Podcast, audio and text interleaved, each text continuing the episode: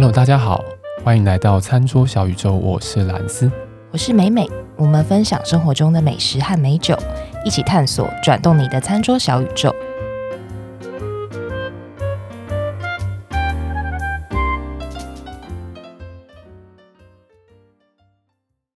又是痛苦的上班日，大家还好吗？还活着吗？对，但说实在，现在在录音的我们还在期待着新年。但因为这集上片的时间应该是年后年后年后嘛，对不对？对，这样我们感觉好冲突哦。你说很冲突是点是在哪里？就是我们现在明明就很期待过年，可是其实大家在听这一集的时候，应该都已经是一个很厌世的状态。所以我们今天就长假症候群，所以我们今天要带给一大家一间非常非常美好的餐厅，which is 帮大家从年后的症候群解放出来。我以为你要说给他最后一集，给他最后一集，就是 因为又是在台东长滨。哎、欸，对啊，我们上次不是已经讲说我们第二弹带长滨第二代，大家就是到不了，大家现在只能困在办公室的桌上、电脑前。但你还是可以 Google 啊。对啊，不要上班啦，不要上班啦。对啊，就请假啦，请假。对啊，不知道这个时候会不会出什么咖啡又买一送一，对不对？年后忧郁咖啡买一送一，非常需要。对，很忧郁。我们今天还是一样，餐桌小宇宙依然人在长滨。对，而且。而且这个长滨其实说来说来话长，我们要讲的这间餐厅呢，美美在多久以前就去吃过了？但她一直说、嗯、哇，这间餐厅很想介绍，但是好难啊，太难了，介绍，很难介绍，对不对？对，要做很多很多很多很多的功课。对，大家有听到我现在的声音在颤抖？我我超怕这间餐厅真的好难讲哦，因为它的菜非常的细腻，对，很难描述，很难描述。嗯但它又很难定，你知道吗？对，非常难订。对你等于你听，嗯、呃，想去吃吃看啊，订不到，嘿嘿，那更痛苦，然后退赞。欸、为什么要？对啊，大家刚过完年已经很痛苦了，还要真的是给大家最后一集，哎，介绍一个想吃吃不到的，对，想吃吃不到，没关系。但我觉得我们餐桌小酒就是要新年新希望、啊，新年新希望，哎，对啊，这间餐厅真的，大家你可以现在赶快去订一下。搞不好有机会在三三五个月后，三三五个月应该不夸张吧？这不夸张，不夸张，不夸张。很难得我也会讲一件三五个月 就一下就到一年的中间了。对，所以我们这一集呢，因为刚好我某个时候也在长滨，刚好被我吃到，才有机会让这一集出现在大家的耳中。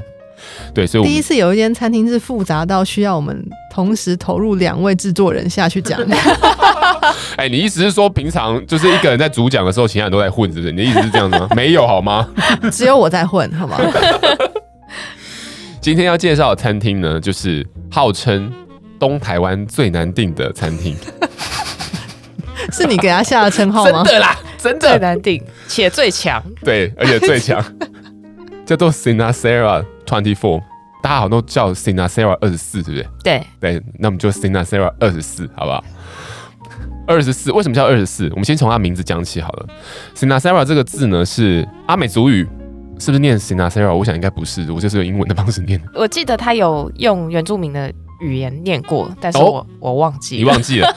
废话那么多，但不是醒啊，Sarah，但是我忘记了，就不就是不是这种英这么英文的念法就对了。对，对好，但是反正这个字呢，在阿美族的族语里面叫做大地，嗯，就叫做大地。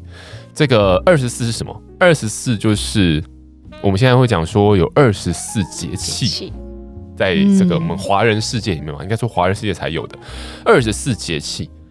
对，那等于说每个月呢，其实我们是十二个月嘛，那每个月都有两个节气。对，那我像我们现在这个录音这个时间的节气呢是大寒。今天对，今天是大寒，哦，真的啊？对，今天是大寒。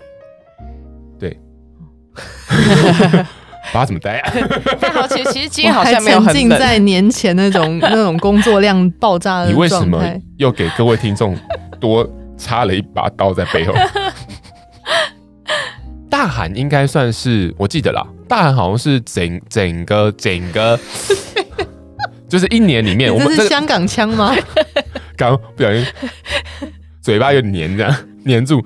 好了，大寒是一年当中，但是我们这个年是农历年哦、喔，嗯、这个整个年里面最后一个节气，等于是第二十四个节气哦，是哦。对，大寒呢，那你从字面上意思你就看得出来，它就是很冷。如果我们来看这个节气的话，它就是呃，它就是会变成说是一年里面最冷的这个时期。所以这个时候，你如果去看说，哎、欸，这个时候呃适合吃什么什么的话，嗯，食补。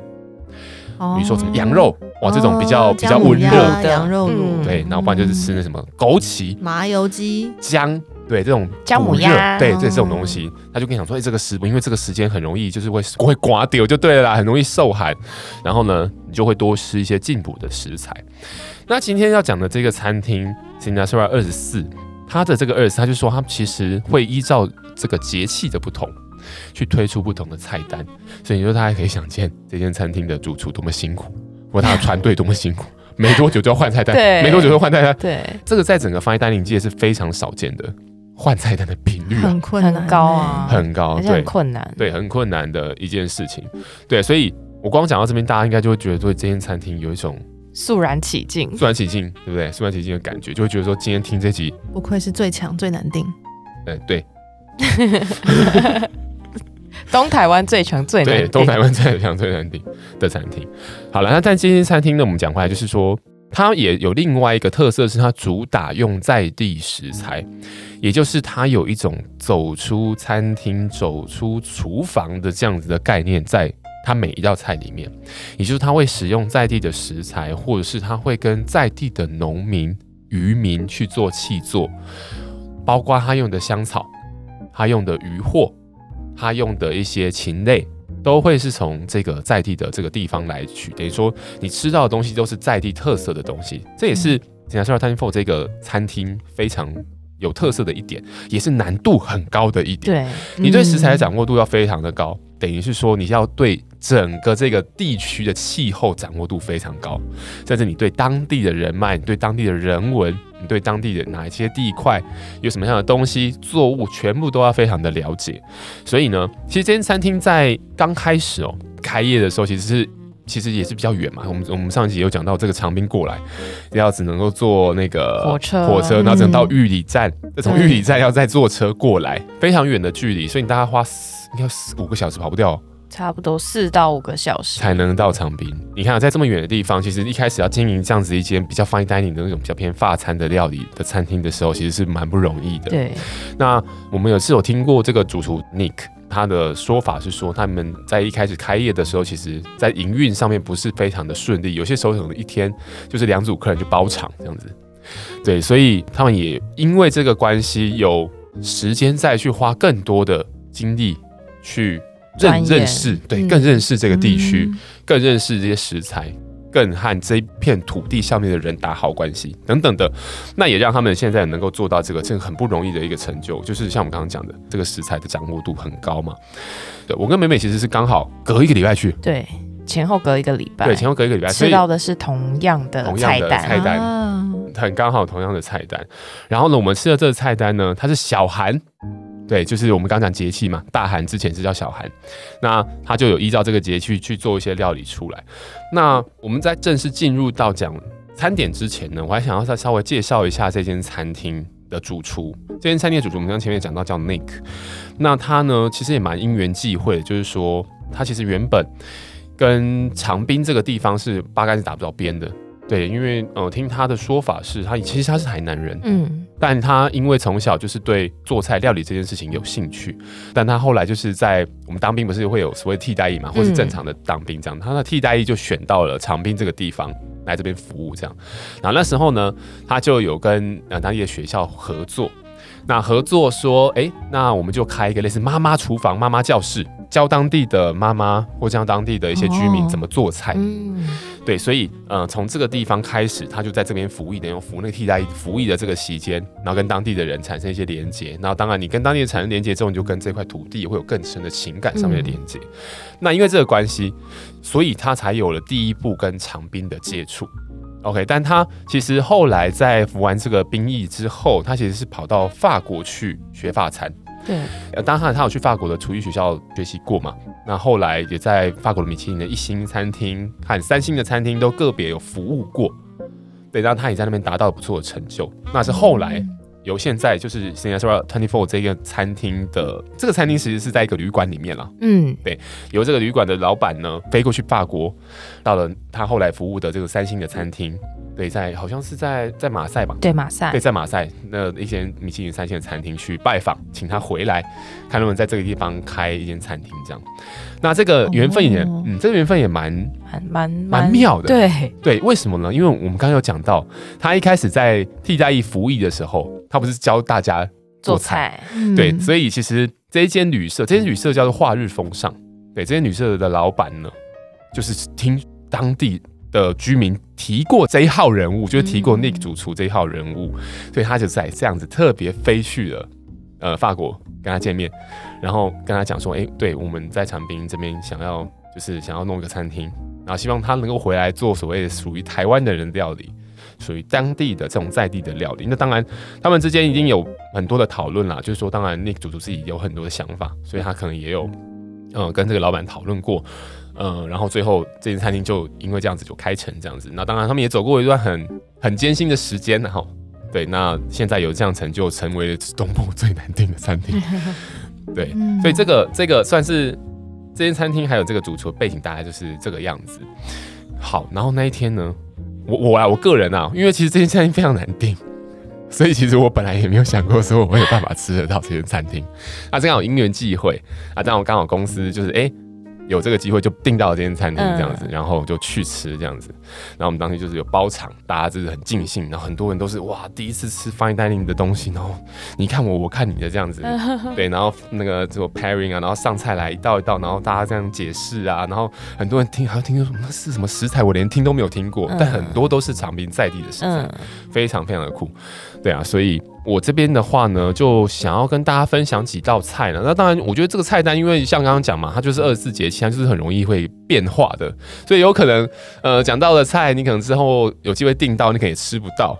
对，当然就是我觉得它每一道菜后面都有很多的故事，都很值得跟大家分享。但你真的是非常的难讲。好了，不要再打预防针了。好啦，我们这次去吃呢，它就是一个很典型的法菜的这样子的一个节奏。当然前面就是前菜嘛，吼，有冷盘的前菜，然后来到主菜，然后有副菜面包，然后主菜来了之后，后面就是甜点这样子的一个一个路线，一个套餐，对，一个套餐，嗯、对。那里面呢有几道菜，其实我觉得每道菜对我来讲都还蛮蛮值得跟大家分享。但我里面挑几道，我我自己印象是比较深刻的菜跟大家分享。一开始的前菜呢，有一道菜是。乌鱼白子跟墨鱼，你边知道乌鱼白子是什么吗？乌鱼的精囊。对，乌鱼白子。对，我刚刚在想说，乌鱼白子应该不是乌鱼子吧？乌鱼白子还蛮少听到的。那它其实是一个呃，可以这样讲吗？它是一个器官，所以它应该是软软软软的。对，但是呢，呃，如果大家看我们社群平台上面的照片，会看到乌鱼白子的这道菜的前菜，它是黑色。对，对，这道菜的组成呢是墨鱼吗？Yes，对，它就是乌鱼的白子。加了墨鱼之后下去做油炸，所以它其实是酥脆的口感。Oh. 对，那酥脆的口感上面又搭上了呃波特菇和蒜头做成的酱汁，它的它的口感上面其实是很浓郁的这种海鲜的风味。嗯，然后你也可以感觉到那个像你吃墨鱼意大利面的时候，你喝那个酱不是喝那个酱，你吃那个酱汁的时候，对，你会你 你会感觉到那种。墨鱼的一种比较淡雅的苦味嘛，嗯，墨鱼意大利面通常不管这个墨鱼的墨鱼汁是在面里，还是是在酱里，嗯，它都还是会用比较多的 cream，嗯。的方式去把它调和，嗯、所以你可能很难吃到。所以对我来讲，我那时候我吃让我吃那种墨鱼意大利面的时候，我都会觉得有一些比较淡雅的一个，我不会不太会讲的一种味道，就是一个很墨鱼独特的这种。苦味吗？很墨鱼的味道，对，它就是有墨鱼的味道，一个墨味，对，一个墨味。但这一道，这一道我吃的时候，我觉得它有很熟悉的味道，我觉得很像那个我们小时候吃那个虾饼啊。有时候喜宴不是会有那个汤圆虾饼，不是是那种。脆的虾，零食的虾饼，什么粉红色、白色？对对对对对对对，我觉得有一点这个小小的放在旁边当配角的那种。真的，你去吃喜宴的时候，不是会有那种红白汤圆，然后下面可能会有放。可是那个虾饼通常都没有什么太明显的味道哎，有些虾饼会有一个虾子或海味。嗯，所以我我吃完之后，我觉得我有联想联想到这个，联想到这个东西，等于说它的它的那个咬下去酥脆的那个本体上面还会有刚刚讲嘛，它有上面会有酱汁是波特菇跟蒜头的酱汁，所以它的菇的那个鲜味也可以把那个整个提升出来。我觉得这个有点难意会，但是它的基本上它的口感是我印象很深刻的，是非常酥脆的，嗯，对，非常酥脆的口感，酥脆又浓郁的口感，没错，酥脆又浓郁的口感。对，所以这道菜我觉得放在前菜，因为它其实前菜还有其他的菜了，但这道我蛮有印象深刻的，就是说，嗯，会把你的食欲整个给拉拉拉上来。对，嗯、好，然后刚刚那道乌鱼白子的那一道菜后面呢，下一道上来的是他们家非常代表性的招牌菜，这个菜叫什么名字我不晓得，但呃。它它有名字，其实它其实菜没有名字，它它的都是用食材来用食材来对表示。但我我我但我稍微描述一下它的它的整个画面，它的画面就是一个白盘，底下有一层透光绿色的这样子的果冻，嗯，我应该说冻状的，对，薄的冻状，可以把它想成是高汤冻吗？汤冻，对，然后上面呢会用鱼肉，而且它这个鱼肉是有熟成过的鱼肉，去把它给切条了之后，把它排成一朵花的样子。对，然后旁边放了一球奶油，这个奶油是飞鱼风味的奶油。我我那天吃到的鱼是旗鱼，刚好是这个时节能够比较捕捞到的白肉鱼。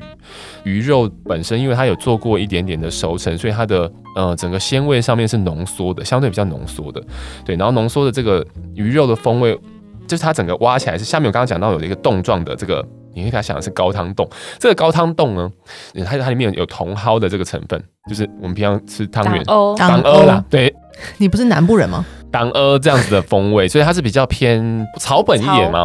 对，比较偏草本，就是它跟你很熟悉的味道，就是茼蒿的味道。然后我觉得也有一点点鲜甜，对，会有点鲜甜，微微的甜，对，有一种甜味在里面。跟熟成的鱼肉，跟熟成鱼肉。旗鱼本身它的整个肉味是有的，但还是相对比较干净一点的肉味。嗯，对。然后它去做过熟成之后，所以风味相对浓缩一些，配上下面的这个有点带甜味跟草本的这个高汤冻，再去加上我刚刚旁边讲到，它有一球的呃飞鱼的奶油，它是比较大成、比较比较 whip 的这种比较会打一点打发的这种感觉。对，对。然后它是有带点咸味跟脂味，嗯、就是所谓鲜味，所以等于说鲜味上面的。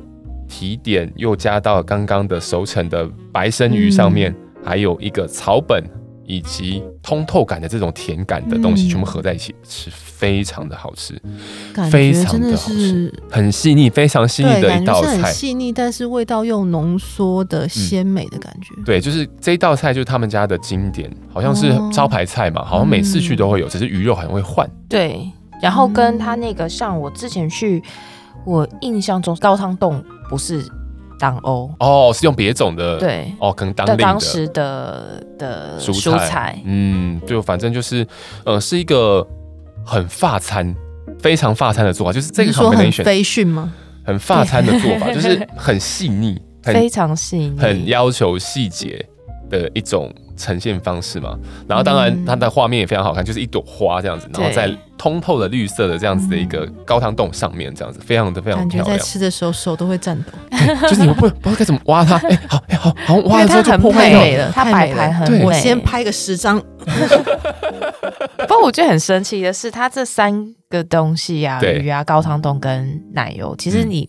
分开吃的时候，你很难联想它会能够放三个 对放在一起的感觉这么搭，对，很难联想。对，就是整个味道上面每一个要角都出现，而且出现的刚刚好，恰到好处。觉得明明就是三个不同的东西，怎么会放在一起这么这么搭？真的非常的搭。我觉得这道真的是印象还蛮深刻的一道菜。对，这个也是大家可以上去看图了，真的非常漂亮，就是视觉跟味觉，嗯。的真的就是享受的一道菜，对，这也算是前菜的部分，对，然后另外还有一道前菜是，哇，这个刚刚咪边看了这个图之后，他他说了一个画面让我觉得还蛮好，就是不知道大家以前有没有看过那个，真的觉得好吗？我觉得还不错啊，就是。大家有有看过看过小美人鱼的那个动画片吗？有，对，就是美人鱼，她不是坐在石头上面，然后稍微有点趴着在石头上面，把自己上半身撑起来，在唱歌的那个桥段。对，不知道大家有没有画面。对，大家看那个我们之后的附给大家的图，就会知道它的材料有白虾、韭菜、长冰香草。它的上菜方式，它有一个生盘，然后呢，这个生盘上面呢铺满了各种的香草。你就可以看到一些一些草叶啊，然后在香草的正中央放了一个烧的滚烫的石头。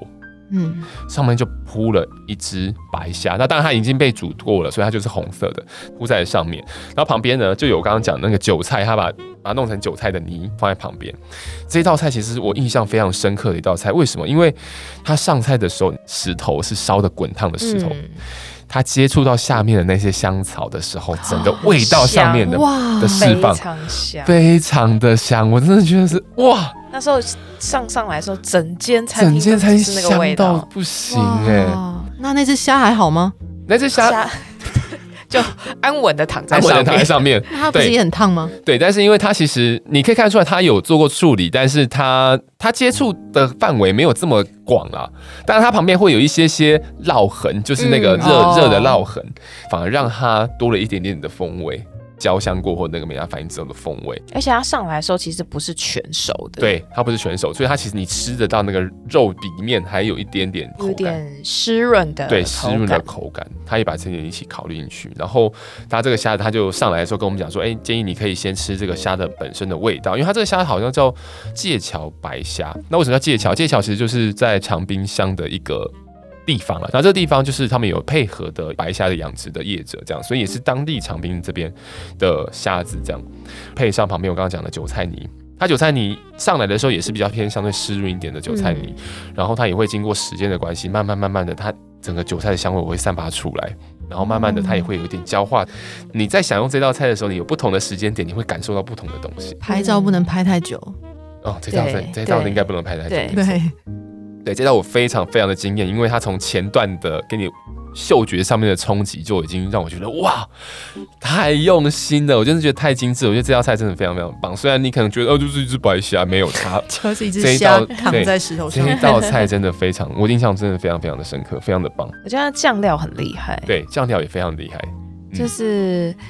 可能因为我我也喜欢吃韭菜，但它的韭菜不是那种大家想说吃那个什么强烈的对韭菜水饺水饺，或者是吃那个有时候吃东北酸菜锅，不是会有那个韭菜的酱汁嘛？它不是那个那么强烈，它是蛮温和。然后你有其实因为里面有其他香草，嗯，所以其实它整个吃起来是蛮清香草本，然后又有韭菜它的特色，它比较独特的风味。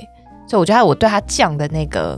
印象蛮深刻的，嗯，然后白虾其实基本上就是一个鲜甜的这样的风味，一个很好的画布，对。的感觉，嗯、真的。搭上这个东西，非常非常的棒，嗯、而且你在吃的过程里面，嘴巴里的味道跟你闻到的蚊香的味道，嗯，又可以贴合在一起，我真的觉得这道菜真的是，而且就是这么这么单纯的一只虾这样子，对对，嗯、对，给你的饗宴是很很全面的，这样厉害，非常的厉害。接下来呢，我还想要再跟大家介绍几道主菜。在主菜上来之前，他有先给了一道淀粉，嗯，它的材料是鲍鱼、长滨的金刚米，还有花椒，嗯，来做成的一个炖饭，risotto 的这个炖饭，对。然后它上来的时候就是用一个贝壳，鲍鱼的壳吗？诶，不是，不知道是，应该不是 哦，不是吗？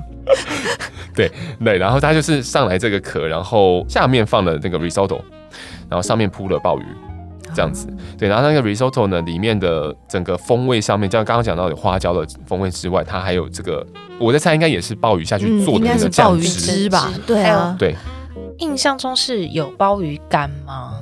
鲍鱼干应该是在酱汁里面嘛？对对，然后所以整个味道也是非常的浓郁，海味，对，海味非常的浓郁，一定很好吃。但我觉得花椒是很画龙点睛的，嗯嗯，一个选择哦。对，你想想看，充满海味的这种非常粘稠炖饭，然后里面又留了一点米心，哦，它的炖饭是非常精准的这种啊，对，软硬度，软硬度非常精准的，对，里面它就是留有米心在里面，对，然后它的米心又不是真的是一个米心，而是。恰到好处就对，反正就是恰到好处。因为有有些时候你吃到米心，它有可能是恰到好处的温柔。对，恰到好处的米心。对，因为有些时候你吃你吃那个炖饭的时候，要么就是它整个都已经煮到软烂，对，太软，这就太多嘛。那如果煮太少，就是米心还会咬得到粉。对对对，然后而且是碎掉的那种。对对，但它这个就是恰到好处。的那个、嗯、那个、那个软硬度就对了，不容易耶，真的不容易。对，然后呢，呃，它就是配上我刚刚讲的，上面还有放了鲍鱼。对，切块的鲍鱼，对，切块的鲍鱼，这个一块也是非常的好吃，而且整味道就是非常的浓郁。所以，呃，我们那时候同桌的那些朋友在吃这个的时候，觉得哇哦，好鲜甜，好鲜美哦，这样子，然后每个都在那边该该叫，该该叫，这样，该该生此起彼落，该该生此，哇，超好吃，这太好吃吧？怎么讲一大堆这样，对。然后呢，我们那个时候有，呃，算是有跟酒一起 pairing 这样。然后那个时候上来的酒就是拉格的啤酒，嗯，对，然后也是、哦、也是他们家跟酿酒厂自己做的一个就是联名品牌，对的一个酒款。然后他就是用呃整个长滨的印象在做这个酒，这样。那它是是拉格系的啤酒，我我会觉得算是相对典型的这种呃清爽清脆的这种这种拉格系的啤酒，所以配这道菜就是给你一个味觉上面的洗涤。嗯，因为啤酒的原料是小麦嘛，它又跟这个所谓的海鲜的这种五妈咪鲜味可以做到一个非常好的搭配，对，然后让你吃完之后，你整个嘴巴面又洗涤的结束之后，它的麦味和它的整个那个 risotto 的这个鲍鱼的鲜甜的味道合在一起，非常非常好。我觉得这个这个 pairing 是非常非常的完美，对我个人的感觉非常完美，对，非常的好吃。这个淀粉结束之后呢，就进到了真正的肉类的这个主食。里面有一道我觉得还蛮印象深刻的，就是它用的是鹿野放山鸡，就它是一个鸡肉的主食。这样，它用的材料是放山鸡，刚刚讲鹿野放山鸡，然后屏东的莲雾，嗯，黑栗子跟黑牛蒡去做成的一道主食。然后这道主食呢，其实就很法式的一种。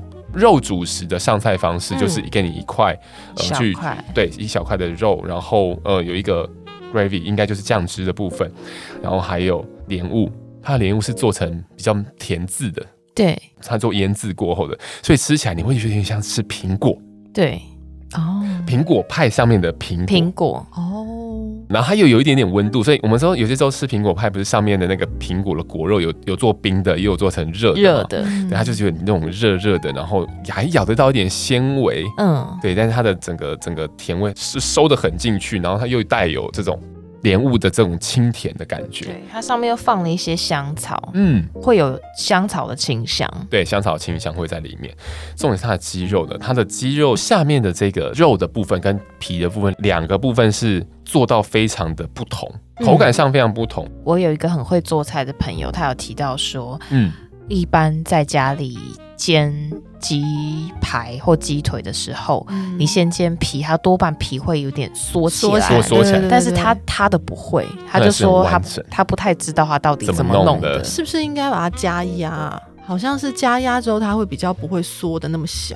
对，就不晓得怎么弄的，嗯、因为对，它它这一块呢，如果大家听众朋友去看我们的那个图，它是非常完美的贴合在它的肉上面，嗯、对，而且你一看就有办法想象它的口感，对。就是一个非常酥脆的口感，完美的鸡肉，真的煎的非常的漂亮，对，然后下面的肉呢，非常的 tender，它它还是一种好像没有过多加热的这种状态哦，对，所以你你把它切开来的时候，你你不会有办法很快的一刀划过，而是你可能会稍微要需要动刀前后这样移动之后才可以把它切下来，它还带有那样子一点点筋性，性。对，我觉得还真的是这道菜非常的不错，然后它下面的酱汁就配着刚刚我们刚刚讲的那个。莲雾，雾。对，然后它的酱汁是有点，就是刚刚讲黑栗子，它就有一点点酸度的这样的酱汁，然后去搭配上它其他的食材，然后一起入口，对，也是一个我觉得兼具饱足感，兼具视觉上面的享受，嗯、然后整个口感上面的表现也非常的好，然后在味道上面也是整个鸡肉的鲜甜，加上刚刚讲的上面的那个皮，它有那个酥脆的口感，还有这种梅纳反应之后的那种焦香。搭配上这个莲雾跟有点带酸咸的这样子的酱汁，嗯、对，对啊。如果说刚刚的鲍鱼饭是海味，那这就是一个很对不错的，对，就这个海陆味，对山味，嗯、对，对。而它用的是鹿野的放山鸡，嗯、所以它的整个肉质上面也是会比较结实一点点的，对啊，这也是我印象中很深刻的一道主食。我记得我那个时候在吃这一道菜的时候，我们配的是那个薄酒类，就是薄酒来。哦。我们前阵子在讲到薄酒来新酒嘛，嗯、对，就是用佳美的这个、嗯、这个这个葡萄。如果没有听过我们这些人，你不是应该讲说我们哎、欸、去回头去听？对，回头去听那个。我会把链接放在我们的那个 社群平台上，大家可以去回顾薄酒来那一集。它的整个酒就是会让你感觉到比较新鲜，你可以在比较年轻的时候就去饮用它。嗯，我记得那个时候美美是以清纯小女生的感觉来形容佳美这个葡萄品种。对，它的酒质其实就是非常活泼，你闻它的香味，你可以香奔对果香奔放，你可能可以跟梅洛、梅洛联想在一起，就是有很讨喜宜人的这种香气。这一支酒呢，又搭上刚刚我讲的那个鸡肉这道主食，还有旁边的莲雾，对，它旁边的莲雾非常非常的搭。酒上面就是一个很轻快，这还是相对轻快的一个酒意嘛，单宁感也没有这么重，嗯的感觉。然后刚好去配上一个禽类这种鸡肉比较偏白肉的这种，嗯、我觉得是非常的搭配。好像是一个小女孩跟鸡在山林中奔跑的画面，然后这个又是放山鸡啊，在在山里面这样跑，对不对？跟鸡一起奔跑在山林间，对，跟鸡。对，这也是我最喜欢的主菜耶。哦，这也是你最喜欢的主菜吗？嗯、后面还想要介绍的是它的甜点，嗯，它的甜点呢是呃以南瓜为主角。对，它有用的材料是贵族南瓜、阿城南瓜。阿城南瓜，什么叫阿城南瓜呢？就是一个叫阿城，听起来好在地哦，很在地。对，很重的南瓜，然后跟野姜花还有南瓜籽这些东西去组合成的一个。野姜花也很不错的一个选择。对，它就是，嗯、呃，它整个的呈现就是它其实是把南瓜算是把它给烘干吗？对，烘成比较脆口的，嗯、然后但它还留有呃南瓜切片这种软的呃状态的南瓜。这道甜点就是用派皮或酥皮嘛，中间夹了卡士达酱，对，然后上面放了我刚刚前面讲的那种南瓜干以及新鲜的南瓜，然后放上南瓜籽，加上一些鲜奶油，对，反正呢又搭了那支我刚刚讲的那个薄酒莱那支新鲜的那支酒，也是非常，非常小女孩继续奔跑，对，小女孩继续奔跑，跑到一个南瓜田，对，反正整个用餐的体验下来就是非常的愉悦，然后在视觉上面的享受也是很不错的。对，你大概拍了一百张照片的，我大概拍了五十张照片，另外五十张拍大家，拍人，拍人，对啊。这间餐厅就基本上就如同我们刚刚讲的，我们不晓得有没有办法把这个菜它的细腻的程度，嗯，用这种文字的方式跟大家讲。但我们会很推荐大家在听我们这期节目的时候，可以去看我们那个图，在我们的 IG 的脸书上面嘛，去去试着揣摩一下它的整个风味，包括我们的描述上面。虽然这一期我觉得可能讲比较多风味的描述了，但大家可以去自己联想看看。对，它是一个非常有细腻度又有深度。对食材的掌握又是非常完整的呈现的一个发菜，对，所以它其实难定归难定，但它也是很值得。它到底多难定啊？是要怎么定？提早三个月前在官网上面，它有定位系统。对，在官网上面有定位系统。其实很多人都是直接到那边吃饭之后，就直接在楼上住宿，住宿，对，就直接住下来，也是有。我当我我当时也是这样，妹妹应该也是这样，对我也是这样子。对，呃，那附近的话，早上你起床，你也会感受，就你会被公鸡叫醒。嗯，对，真的是咕咕咕。对，被公鸡叫醒，然后是放山鸡吗？哎、欸，应该是，就是在那边跑。对，它也没有什么危险，就是旁边跑。然后你反正就是被食材叫醒。对，然后它旁边，但我当时是用晚餐了，所以没有看到外面的样子。但其实如果你是在吃中餐的话，哦、其实外面就是它可以直接看到海，配上整个。对，它外面就是一片草原，然后你可以看到远处是海，哇，非常非常的美，哇，对，所以整个这个真的是一个饗宴，真的是一个 feast，嗯，我真的觉得非常非常的棒。如果真的你觉得难订到不行，但是你还是想要尝试看这间餐厅的菜的话，你也可以到它的官方网站上面，它有做冷冻的料理包。哦，对，我还以为你要说可以私讯我们餐桌小宇宙，对，那 是没有用的。对，我们会把它的链接丢给你，这样而已。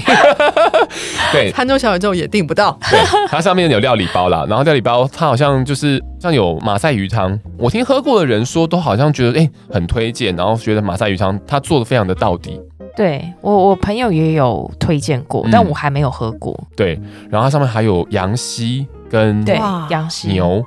等等的菜，然后都是冷冻料理的方式，然后你就是拿回来做一下隔水加热就可以吃，复热完就可以吃，都是非常棒的选择。然后呢，他们家还有个非常推荐的东西叫做面包啊，对，面包非常好吃，他们家面包超级好吃的。所以如果假设说，你当然如果你到这边来，你可以吃到各种不同种类的面包，像我们这次就有吃到和那个素薯，对。的面包，我还口感上面，树薯就是对。珍珠的原料，对对对对对，吃起来是 Q Q 的吗？对，非常的 Q，有 Q 有 Q，嗯，对，反正整整，然后它当然会会有那个嘛，橄榄油什么的。对，对，但大家在网络上面有没有看到这个？但他们网络上面他们另外的面包，对，其实你也可以直接从网络上面叫。嗯，对他们家的面包也非常非常的好吃，面包非常好吃，非常的推荐。所以如果说真的订不到位的话，或是觉得哎路程有点太远，其实这也是一个方式，还不错。嗯，我们也会把链接放在我们的那个啦资讯栏，对，也欢迎大家可以去看一下这样子。那我们今天。的餐厅就介绍到这边。哇，今天的节目很长哎、欸，今天节目很长，啊、因为非常难说明，我很怕我没有好好传达好这些餐厅的美好。不过看照片，我觉得应该可以想象得到，因为其实它摆盘真的是很美，真的很美，它全就很难用言语来形容，真的只有连美美都这么说了，嗯、只有听众朋友自己亲身来走一趟，嗯、对不对？现在你现在开始定位，其实你就大概可以吃到夏天的料理了。也不错啦，也不错啦。这边真的，我真的觉得蛮推荐的。就大家还是，呃，刚好有到这边走走的话，或者你特地想要专程来，应该是得要专程去了。对，专程来这间餐厅也是，我真的会觉得完全值得。对，对啊。好，那我们今天这间餐厅就大概介绍到这个地方。如果喜欢我们的节目的话呢，再欢迎帮我们把节目给分享给亲朋好友。我们的所有的相片的资讯，还有我们在节目里面讲到的东西，都会放在我们的 IG 及脸书上面，欢迎大家做追踪查看。记得留言给我们五颗星。哇，讲的好顺哦。新年第一发，他这么有精神啊！对啊，当然要这么有精神啊！嗯，真不错。我们最近的五星评论好像有稍微增加了一 点点的，真的非常谢谢大家，各位。对啊，再欢迎大家不吝帮我们把我们的节目分享给大家。那我们今天就到这个地方喽，下期的节目再见啦，拜拜，拜拜。